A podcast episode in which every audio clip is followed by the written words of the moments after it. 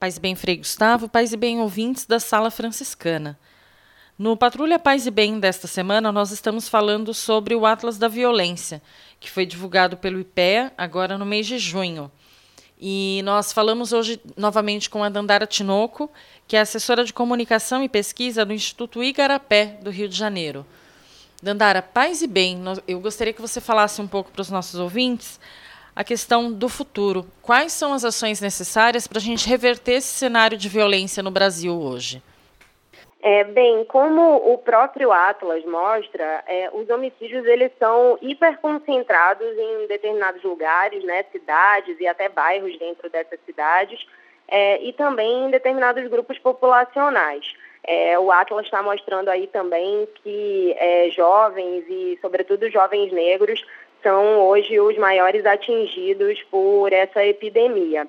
É, iniciativas em vários lugares do mundo mostram que a gente tem que levar em consideração onde os homicídios estão concentrados, em quem os homicídios estão concentrados, para elaborar estratégias que possam reverter esse cenário.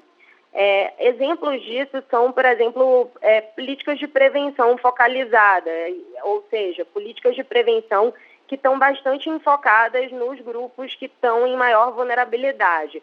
Então, a gente estaria falando aí, por exemplo, de programas de combate à evasão escolar, sobretudo em regiões que têm os índices mais elevados de violência, é, também programas que criem oportunidades de trabalho para jovens, também programas voltados para prevenção de reincidência né, de egressos, então programas mais voltados para egressos. Agora, esses programas eles precisam também estar acompanhados de ações que tornem o policiamento mais eficiente.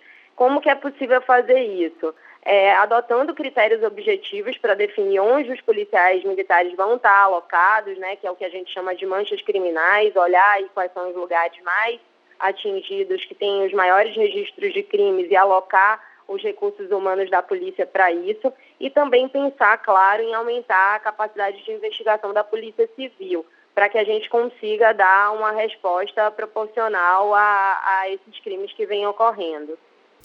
Nós conversamos com a Dandara Tinoco, que é assessora de comunicação e pesquisa do Instituto Igarapé, que fica no Rio de Janeiro. Nós continuamos amanhã nossa patrulha Paz e Bem.